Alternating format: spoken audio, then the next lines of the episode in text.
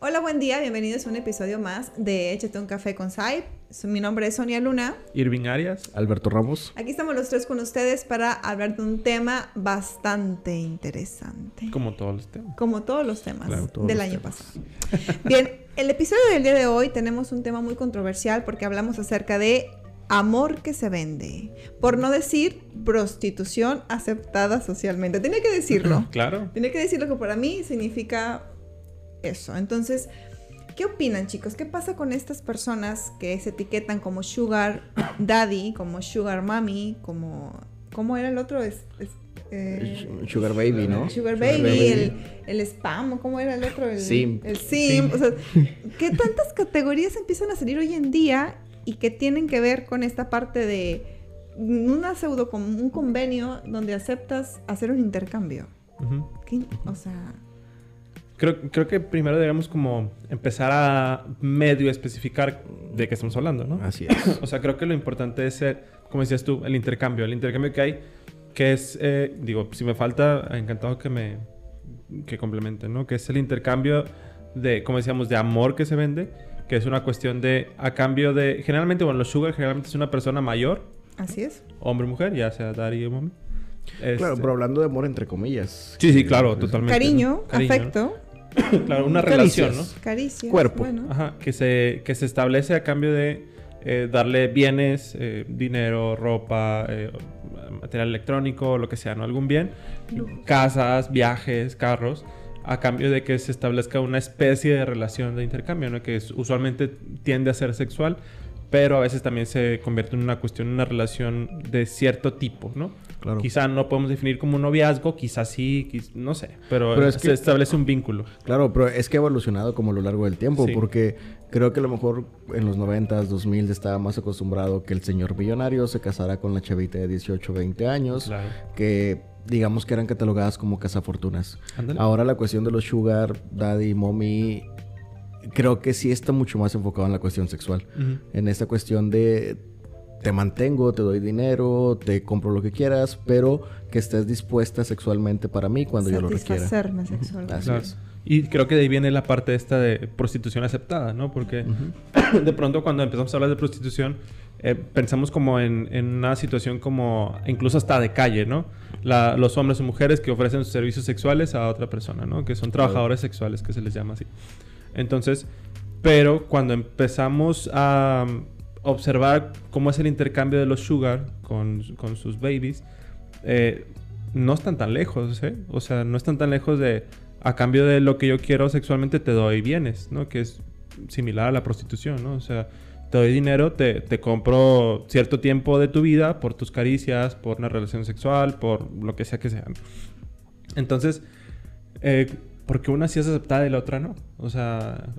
O porque en una piensas que te van a respetar más.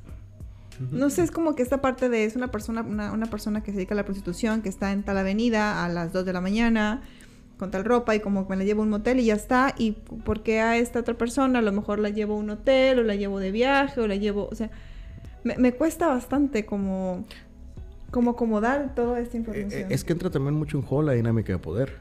Porque mucha gente se o muchos sugar fantasían con esta cuestión de exclusividad. De te tengo cuando yo absolutamente quiera. O sea, tú vive en tu depa que yo te puse, te doy el dinero mensual, semanalmente, etcétera.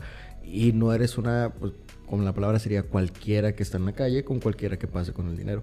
Entonces también se juega mucho con esta cuestión del poder. Pero yo lo que haría énfasis sería en esta palabra de qué tan aceptada realmente es. Porque si nos ponemos a pensar, también está esta cuestión de las escorsordeadas que creo que se ha escuchado mucho. Sí, también. No es lo mismo ser prostituta de calle, barata, etcétera, bla, bla, bla, con muchos eufemismos, que ser escorsordeada, chica guapa, chica bonita, que o chico. de vez, o chico, que de vez en vez, y que ellas escogen con quién sí, con quién no, y que se habla como de esta cuestión inclusive de que tiene una libertad para hacerlo y no una prostituta como culturalmente se entiende.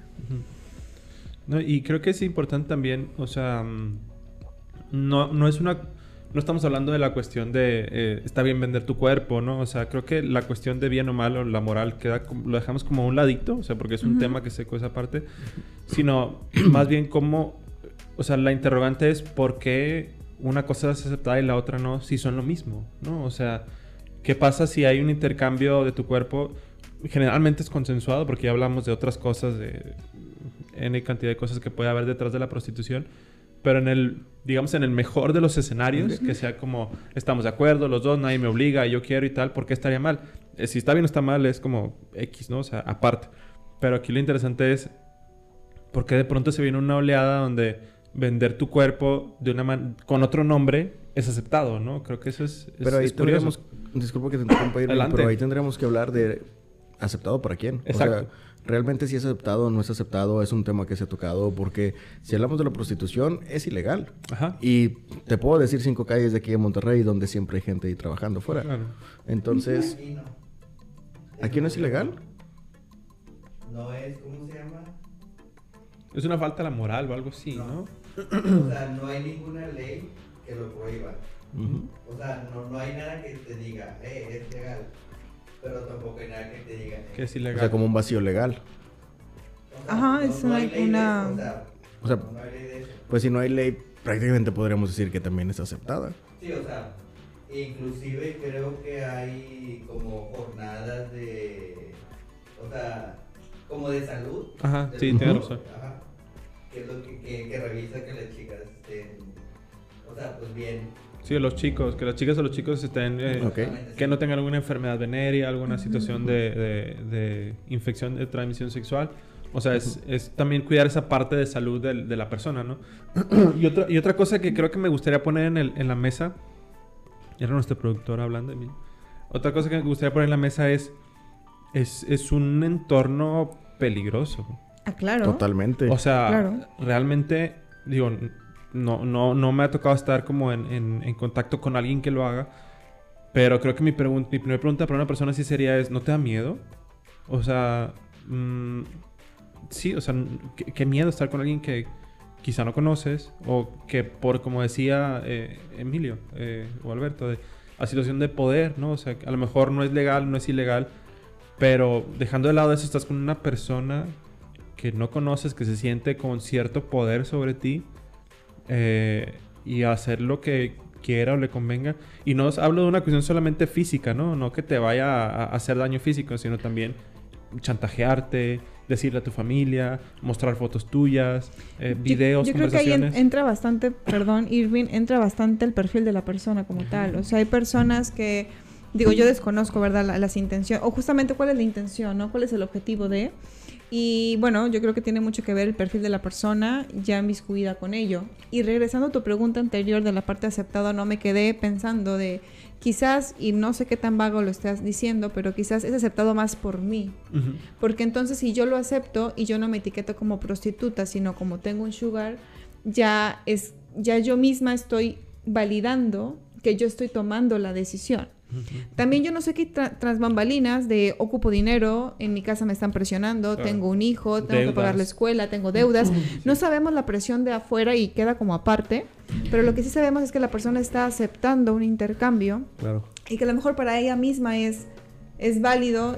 incluso, no sé, he escuchado comentarios de, jovencitas que, ay, yo ya tengo uno, tú no tienes uno, hay que buscar, porque todos queremos buscar uno para irnos todos a Cancún. Pero es que si lo piensan, creo yo que entra como mucho el juego del poder, porque social o culturalmente se asocia a las personas como feas, pobres, que tienen que pagar por sexo, porque eso también es como un tabú de que, güey, qué perdedor pagar por sexo, pues ve y colígate a alguien en el antro. Y que se asocia como a estas personas con la prostitución, pues vamos a decir callejera, vamos a decir de, de avenidas conocidas de aquí de Monterrey. Y por el otro lado, Sugar Daddy es una persona exitosa, que tiene mucho dinero, que se lo puede dar y que inclusive se le da como ese sentido de decir, tengo, me lo merezco porque yo soy, yo porque yo triunfé. Y entonces yo puedo pagar por ello, entonces ¿por qué no hacerlo? Ahorita que, que estábamos en la plática con Emilio me puse a buscarlo y precisamente si se dice, desconozco si esté en lo correcto o no, que es, está ese vacío legal de la prostitución aquí en México solo cuando la persona es mayor de edad y lo hace de manera voluntaria y que si tiene o pertenece como a un proxeneta que la esté manipulando o cosas por el estilo, ahí sí entra lo ilegal. Creo que hay un montón de, digamos, lagunas donde realmente qué tan legal o no legal es. Claro. Sí, y creo que más allá de lo legal, las implicaciones eh, psicológicas de esto, digo, creo que nos toca hablar porque somos psicólogos, O sea, las implicaciones psicológicas no es solamente, vamos, el tener una relación sexual o una interacción, interacción meramente sexual no es solamente es hacerlo ya. O sea, no, no queda ahí. O sea, tiene un impacto porque es tu cuerpo, es tu intimidad, es, es cómo construyes tu cuerpo, qué valor le das a tu cuerpo o qué interés le das a tu cuerpo, para qué lo ocupas, en qué, eh, cómo le puedes sacar valor a tu cuerpo, ¿no? Necesitas, o sea, hay muchas cosas que se pueden como preguntarse de por qué tu cuerpo es tu moneda de cambio. O sea, ¿qué, qué sucedió, digamos, o qué está sucediendo que puede ser tu moneda de cambio? Más allá si esté bien o mal, ¿no? O sea, eso, eso, queda como aparte. Pero es, es, que eso también se ha hecho como... Bueno, me, me ha tocado escuchar como argumentos en, en internet o en redes sociales donde dice que prácticamente nuestro cuerpo siempre es la moneda de cambio. O sea, si pones a un obrero en una fábrica, es la fuerza de valor que produce el, el, obrero. Sí, totalmente. Y entonces ahí es como, o la justificación que mucha gente hace es como las capacidades para hacerlo. Y entra en un problema ahí mucho más concreto, o mucho más amplio, mejor dicho, donde una persona en una fábrica, ¿cuánto gana al mes? 4.900, 5.000 pesos. Y hace poquito estaba viendo un podcast de una chica que precisamente se presumía como Sugar Baby, que decía que en una noche ganaba 600, 700 dólares por 20 minutos. Entonces, entra también un montón de cosas en juego, como la cuestión cultural y las oportunidades que se tienen en México, tanto a profesionistas como no profesionistas. Entonces, que se orilla la persona a ejercer esto para llevar una vida como un poco más de calidad de vida, uh -huh. entre comillas, por lo que mencionabas tú, Irving. ¿Qué tan libre es la persona en el momento de decidirlo? Claro, sí, sí, sí. Si estás entre el abismo y hacerlo, pues es complicado, ¿no? Uh -huh. Pero sí creo que es, es este, vamos, al, totalmente de acuerdo. La cultura es, es compleja y es, nos, nos, lleva a tomar decisiones que a veces no queremos, ¿no? Pero en lo que yo me quiero enfocar es que no pensemos que solamente es una moneda de cambio. O sea, sí es, porque pues todo trabajamos, nuestro, nuestro cuerpo trabaja para hacer algo. Sino que en las implicaciones de una intimidad sexual son muchas. O sea, no solamente es hacerlo y ya. O sea, porque se está metiendo con tu cuerpo y todo lo que construyes en tu cuerpo.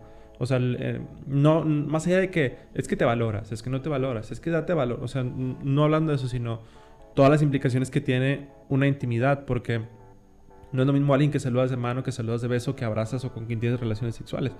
O sea, es, ¿me explico? O sea, si, es, si, hay algo ahí, en, en hay pues un sí. intercambio... Inclusive como dato curioso, y presten la atención, cuando saludamos a alguien, dependiendo qué tanta confianza tenemos, juntamos más nuestros genitales. Uh -huh. Cuando no somos tan de confianza, nos acercamos nada más la parte de arriba y cuando somos muy de confianza, nos abrazamos completo. Interesante, pero sí, yo creo que son bastantes cosas, Irving me quedé pensando en lo de acercamiento, tienes razón, por cierto.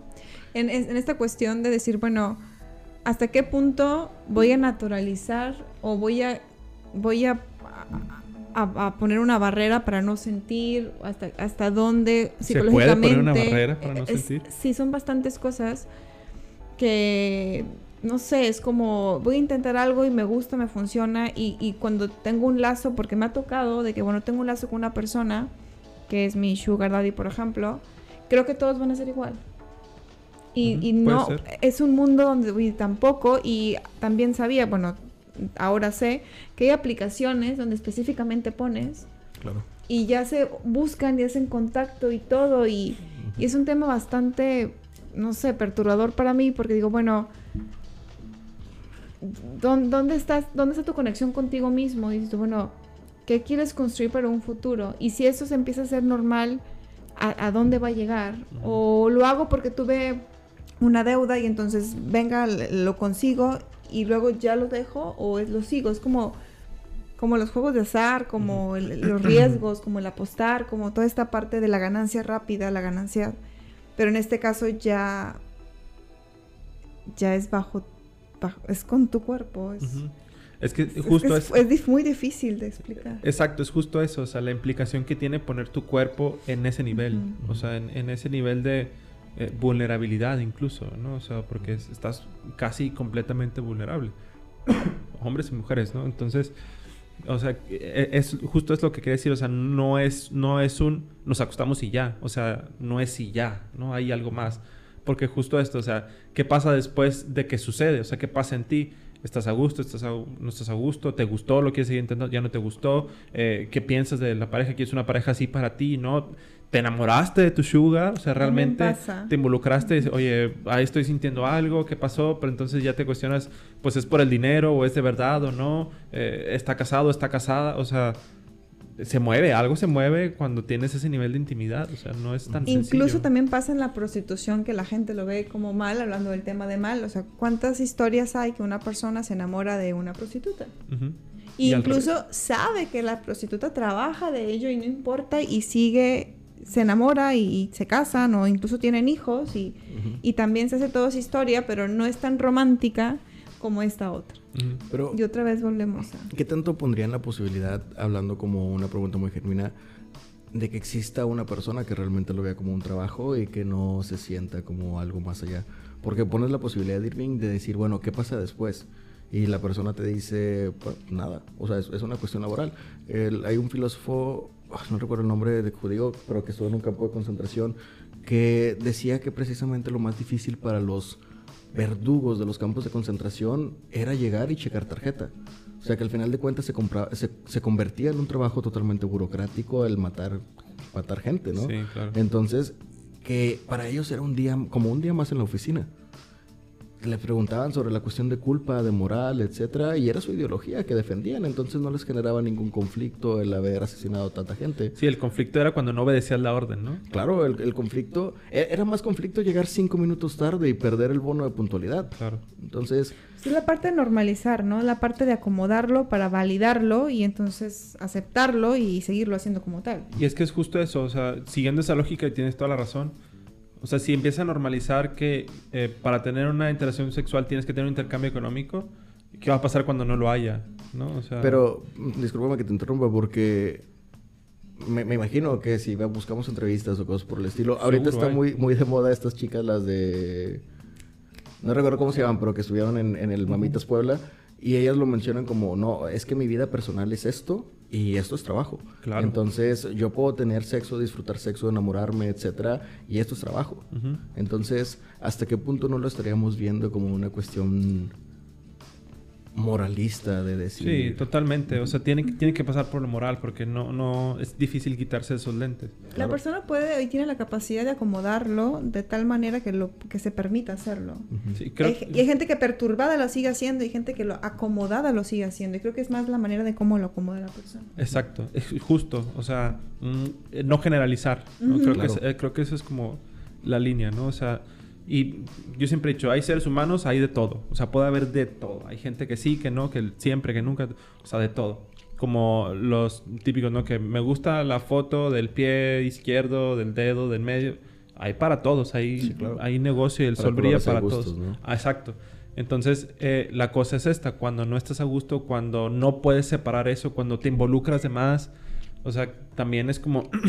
eh, es preguntarte realmente esto es mi trabajo y si lo aceptas y si lo tienes y si lo conceptualizas así y lo puedes separar, qué padre, ¿no? O sea, que, que, afortunado, afortunada que, que, todo esto, ¿no?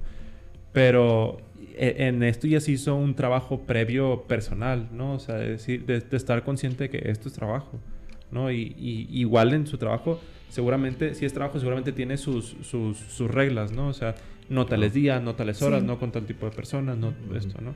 Entonces, creo que esto es lo, interesante, ¿no? De no generalizar, como bien dices, Alberto. Y también, pero lo que yo quiero es, o, más bien lo que quiero transmitir es, no es solamente y ya. O sea, para el, para el y ya es, es una chambototota, ¿no? Para decir, es mi trabajo y ya. Entonces, a ver, ¿qué te costó llegar a que sea trabajo, no? Claro, ¿qué te orilló a llegar a eso? Porque, por, ejemplo, ahorita hacía la, eh, la, referencia a la cuestión de los campos de concentración. Pues bueno, estabas en una Polonia invadida por una Alemania nazi, entonces estás en un contexto que te está orillando totalmente a esa cuestión. Ahorita hablábamos de las oportunidades o las decisiones libres. Nosotros creo que estamos como en otra perspectiva al poder hablar libremente como personas con licenciaturas, profesionistas, con posgrados, que tenemos una posición prácticamente cómoda. De privilegio. sí, totalmente. Y que podamos tomar decisiones más fáciles. A diferencia de encontrarte a lo mejor en situaciones muy complicadas. No estoy justificando ni nada por el estilo, pero son temas que se tienen que hablar. Sí, es describirlo. Sí, claro, porque inclusive también se habla mucho de esta cuestión de decir, un, tiempo se habló sobre esto de la prostitución legal como un empoderamiento de la mujer, pero después se retomó el discurso dentro del movimiento feminista como una cuestión de que se quiere vender esa idea para que siga siendo un consumo para el hombre y seguir manteniéndose, pero ahora vendiéndote la idea de que lo estás haciendo libremente y que lo estás haciendo feliz. ¿Para qué? Para que no te quejes y que no pongas gorro prácticamente. Entonces, sí, es una cuestión muy, muy de trasfondo que podríamos... Son tabús, ¿no? Y son temas bastante... Hay que tener, hay que cuidarlos, hay que cuidar con pincitas un poco, pero qué padre es ponerlos en la mesa y dar simplemente tu postura, tu opinión y demás, y intentar de, de comprender, pero bueno, este tema... Yo creo que el ser humano es complejo. Sí, bastante. Y cada caso va a ser particular. Sí, lo importante es no generalizar. O sea, cuando encuentren o les toque conocer a alguien o que estén en contacto con alguien que es sugar mommy, sugar daddy, sugar baby, o sea, no generalizar, no decir, ah, es que lo hace por esto, ¿no? Seguramente no se quiere y por eso tal. O seguramente le falta cariño y por eso tiene que comprar amor. O sea, no, o sea, no es seguramente es a ver qué está pasando. Como dicen, si tienes el pecado, viente la primera piedra o algo así. Como esta parte, pecado. libre de pecado. Pero pues, es la parte de juzgar, ¿sabes? Y nos encanta culturalmente juzgar y es una falta de respeto garrafal. ¿Y desde qué parte estamos juzgando al poner prostitución aceptada? Claro, es, eh, creo que es una cuestión meramente mm, descriptiva, ¿no? O sea, como para ponerle nombre, tenemos que nombrarlo de alguna manera. Exactamente. Alberto tenemos que poner nombre. Eh, realmente se les dice trabajadores sexuales, ¿no? O sea... Es, que no, no, no, sé hasta qué... Yo, o sea, desconozco, pero no sé hasta qué punto usar prostitu ser prostituta es un eufemismo. Ok, ya. Digo, tendremos que buscarlo. Depende desde cuándo también, ¿no? Tendremos que checarlo, pero, pero sí, o sea, se, les llama trabajadores sexuales. Este, digo, no... Cuando yo no tengo una postura a favor ni en contra, creo que es un trabajo, ¿no? Un trabajo que puede ser cultural, incluso puede ser familiar, de herencia, mi mamá, mi papá, así fue, y eh, mi, familia, eso nos hemos dedicado y tal, tal. Ok, ¿no? Solamente eh, lo que eh, me gustaría como que te preguntaras o así es como, bueno, lo estás haciendo por qué razones, ¿no? O sea... Y, tener claro por qué es... Y no solamente eso, ¿eh? O sea, todo. Todo, todo, todo. Yo, yo, por ejemplo, uso mucho la parte de que no es que sea bueno o es que sea malo, es qué tan sano es para ti y cuál es el objetivo de... Claro, si estás sufriendo en un entorno de Si no está siendo sano, hay que tener cuidado. Pero bueno, claro. es tema, tema delicado. Y, y si habláramos de yo nunca, nunca en, en, esa, en esa sección de, del podcast, sería, bueno, yo nunca, nunca he intercambiado mi cuerpo o un bien por alguna satisfacción sexual. Yo desde mi parte, pues sí que no. No, no lo he hecho. ¿Me preguntas, María? no, no lo he hecho. ¿No es ustedes, chicos? No, no, creo que, creo que es este. Alberto, bueno, pues yo. ¿Cuándo? ¿Cuándo? Depende. Acá es intercambio. No, creo que. Em, eh, o sea, el, llegar a esos niveles no porque esté bien o esté mal, solamente creo que, como decíamos, nuestra cultura, nuestro entorno, nuestro crecimiento no nos ha llevado a quizá a la necesidad o a la tendencia a usarlo eso como manera de tener un intercambio sexual. O sea, creo que hemos logrado poder vincularnos con el otro de otras maneras. Son temas. Y, es que es un tema así súper complejo porque prácticamente el, por ejemplo, en Ámsterdam, donde están las mujeres en la zona roja, en una época se intentó que hubiera hombres para que mujeres contrataran esos servicios y no se, no, se explotó porque prácticamente son más los hombres los que pagan por esos servicios. Entonces también es un tema que podríamos ampliar más y decir cuántas veces una mujer a lo mejor no ha cambiado sexo por dinero, pero inclusive con nuestra pareja, así como lo hemos, no sé, como el típico chiste de que voy con mis amigos a, tomar y sale la mujer como coqueta de que, ¿en serio quiere decirte? Claro. hay muchas vertientes en esta, como en este tema. Sí, claro.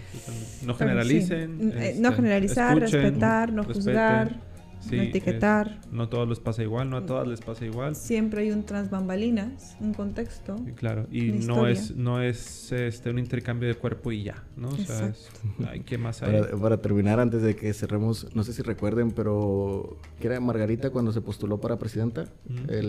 ella en un comentario dijo que si sus esposos no querían votar por el PAN, que no les dieran sexo. También utilizando esta cuestión sexual como moneda de cambio. Claro.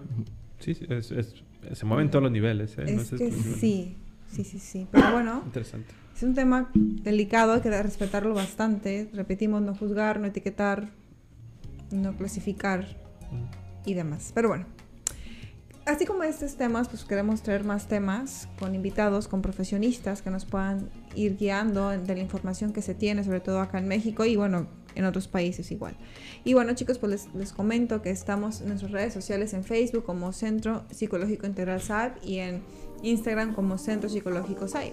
Este podcast se, va se encuentra en YouTube como Centro Psicológico SAIP o lo pueden encontrar también en Spotify como Échate un café con SAIP nuestras redes sociales personales, en mi caso estoy como en Instagram como Sonia, no, psicóloga Sonia Luna y en Facebook como Sonia Luna psicóloga. Así es. Irving. yo estoy como arias.psicología en Instagram y en Facebook.